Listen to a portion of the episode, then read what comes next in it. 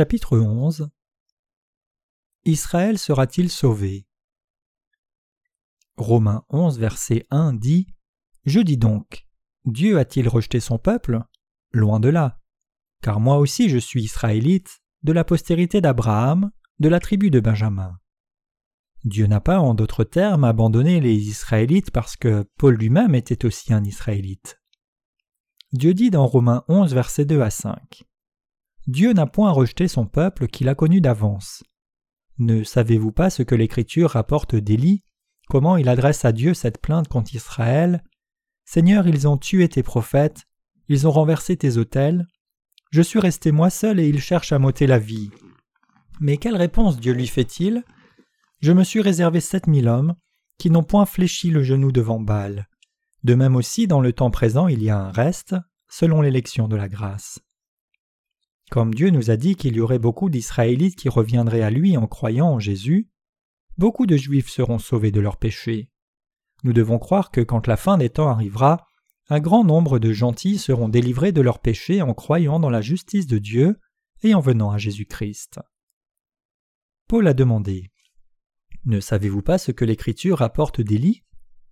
Ici, Paul se réfère au fait qu'il y aurait beaucoup d'Israélites qui finalement feraient confiance à la justice de Dieu pour enlever leurs péchés. Avec la parole de Dieu donnée à Élie, les Écritures nous disent que parmi les Israélites, beaucoup allaient accepter Jésus comme leur sauveur. Nous croyons en cette parole. Dans les Écritures, le chiffre 7 symbolise l'accomplissement. Dieu a créé le monde en six jours et s'est reposé le septième. Dieu a promis qu'il réserverait sept mille hommes qui ne s'agenoueraient pas devant Baal. Cela signifie qu'il y aurait beaucoup d'Israélites qui recevraient le salut des péchés en acceptant Jésus-Christ comme leur sauveur. En expliquant cette relation entre les Israélites et les gentils, Paul croyait que beaucoup de gens du peuple d'Israël seraient sauvés. Ont-ils trébuché? Paul dit en Romains 11, versets 6 à 12 que si les Israélites avaient complètement accepté le fait que Jésus était leur sauveur, le temps du salut des gentils ne se serait pas produit. Parce que les Israélites n'ont pas accepté Jésus comme leur sauveur, Dieu a donné aux gentils une occasion d'être sauvés par l'évangile de l'eau et de l'esprit. Par là, Dieu entendait que les Israélites seraient jaloux des gentils, qui croient en Dieu et sont devenus ses enfants. Les Israélites commenceraient alors à croire en Jésus comme leur sauveur et accepteraient finalement Jésus comme le Messie. La racine est sacrée, donc les branches sont sacrées. Romains 11, verset 13 affirme Je vous le dis à vous, païens, en tant que je suis apôtre des païens, je glorifie mon ministère. Paul disait qu'il magnifiait son ministère comme apôtre des gentils, il voulait sauver les gens de sa propre chair en les provoquant à être jaloux des gentils nés de nouveau. Car si leur rejet a été la réconciliation du monde, que sera leur réintégration sinon une vie d'entre les morts? Or si les prémices sont saintes, la masse l'est aussi, et si la racine est sainte, les branches le sont aussi. Romains 11, versets 15 et 16. Ce passage veut dire que si Abraham, la racine des Israélites, a été sauvé, et a obtenu la justice de Dieu en croyant sa parole, alors il est toujours possible aux Israélites d'être sauvés. En même temps, Paul avertit les gentils nés de nouveau qu'ils ne devraient pas être vantards car ils ne sont devenus le peuple sacré de Dieu qu'en tant que branches brisées d'un olivier et qu'ils sont ressuscités en étant greffés à un arbre cultivé. Comme le dit Romains 11 verset 18, ne te glorifie pas aux dépens de ces branches, si tu te glorifies, sache que ce n'est pas toi qui portes la racine, mais que c'est la racine qui te porte. Nous sommes devenus le peuple de Dieu parce que nous avons été sauvés en croyant dans la justice de Dieu, mais si nous abandonnons la justice de Dieu, nous serons aussi abandonnés. Nous ne pouvons faire cela que parce que Jésus-Christ a accompli la justice de Dieu pour nous sauver de nos péchés, et parce que nous avons été effectivement sauvés de nos péchés. Nous avons été sauvés par notre foi dans la justice absolue de Dieu, et non par nos propres œuvres. Nous, les gentils, sommes devenus son peuple par notre foi en sa justice, en étant substitués aux branches cassées des Israélites. Nous pouvons tenir ferme parce que nous croyons dans la justice de Dieu. C'est pourquoi, en croyant dans la justice de Dieu, Juifs et chrétiens peuvent être greffés sur Jésus comme son peuple. Si nous ne croyons pas dans la justice de Dieu, nous allons mourir à cause de nos péchés au jugement dernier. Paul a averti les Israélites en premier, mais nous ne sommes pas exempts de cet avertissement. Dieu a eu pitié de nous, nous les gentils, et nous a sauvés complètement par sa justice. Ceux qui connaissent et croient la justice de Dieu sont sauvés de leurs péchés. Tous les chrétiens seront détruits s'ils ne croient pas la justice de Dieu qui les a parfaitement sauvés, même s'ils confessent que Jésus est leur sauveur. Romains 11, versets 23 à 24 dit Eux de même, s'ils ne persistent pas dans l'incrédulité, ils seront greffés, car Dieu est puissant pour les greffer de nouveau.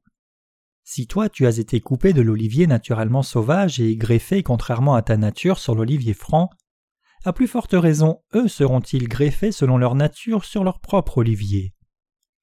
Dieu, en d'autres termes, a le pouvoir de conduire tout le monde à la foi dans sa justice.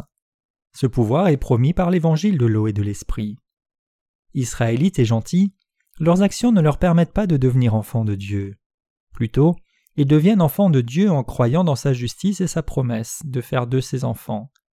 La justice de Dieu exclut complètement la justice de la loi. À travers la justice de Dieu, Israélites et gentils de par le monde peuvent être sauvés par leur foi. C'est la grande bénédiction de Dieu qui sera accomplie par l'Évangile qui est répandu sur nous.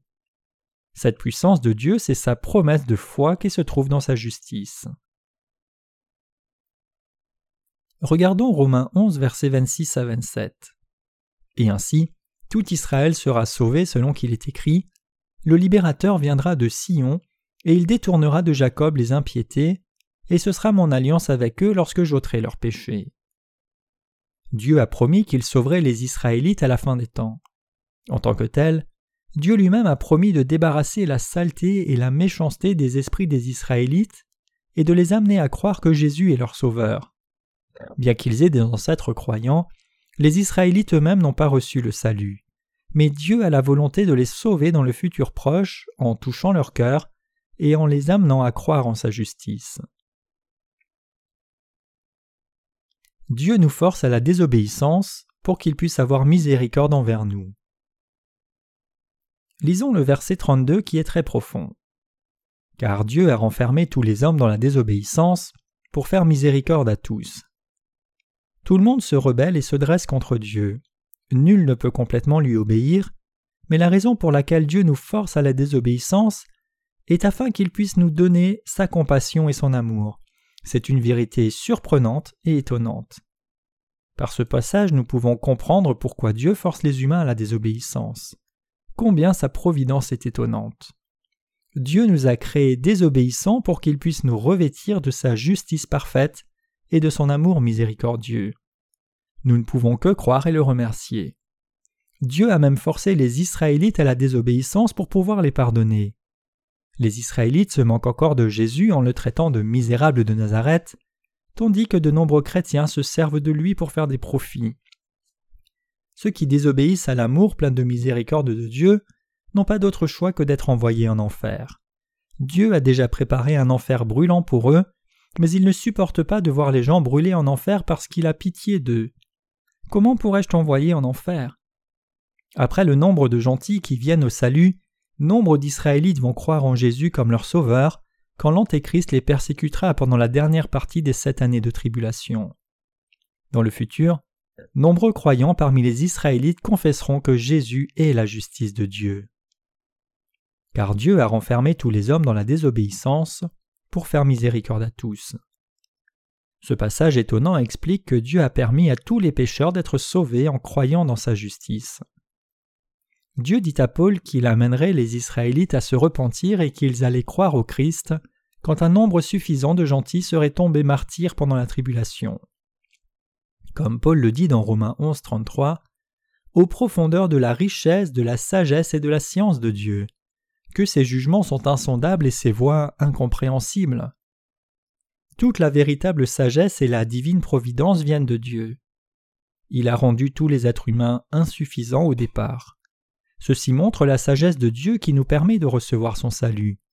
À cause de cela, croire en lui sauvera même les Israélites pendant les derniers jours. Nous n'aurons tous d'autre choix que d'être jetés dans les ordures et les flammes mais Dieu nous sauvera de tous nos péchés par sa justice. Comment peut-on alors oser se dresser contre la sagesse de Dieu? C'est de lui, par lui et pour lui que sont toutes choses, à lui la gloire dans tous les siècles. Amen. Qui peut comprendre cette vérité? Que Dieu nous force à la désobéissance pour pouvoir nous donner la miséricorde Comment quelqu'un peut-il oser dire qu'il a tort de faire cela? Personne. Toute la gloire et la providence est sienne pour toujours.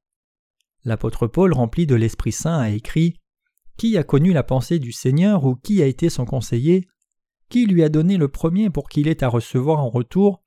C'est de lui, par lui et pour lui que sont toutes choses. À lui la gloire dans tous les siècles. Amen.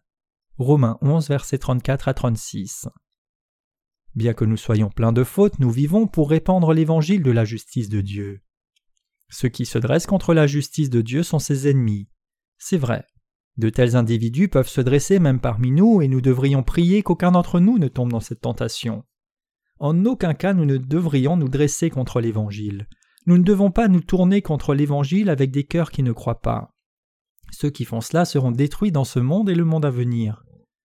Le temps est proche pour que les Israélites croient en Jésus. Comme le monde serait merveilleux si les six milliards d'hommes vivant sur la terre pouvaient revenir à Dieu et recevoir le salut. Le juste, qui croit dans la justice de Dieu, ne devrait pas seulement regarder la situation présente, mais également l'œuvre prévue par Dieu pour les Israélites et préparer sa foi pour pouvoir vivre dans un nouveau paradis et une nouvelle terre. Les justes doivent toujours vivre dans l'espérance et la foi. Je remercie Dieu, car je sais que le jour est proche où les Israélites croiront au fait que Christ est leur Sauveur. Reviens vite, Seigneur Jésus.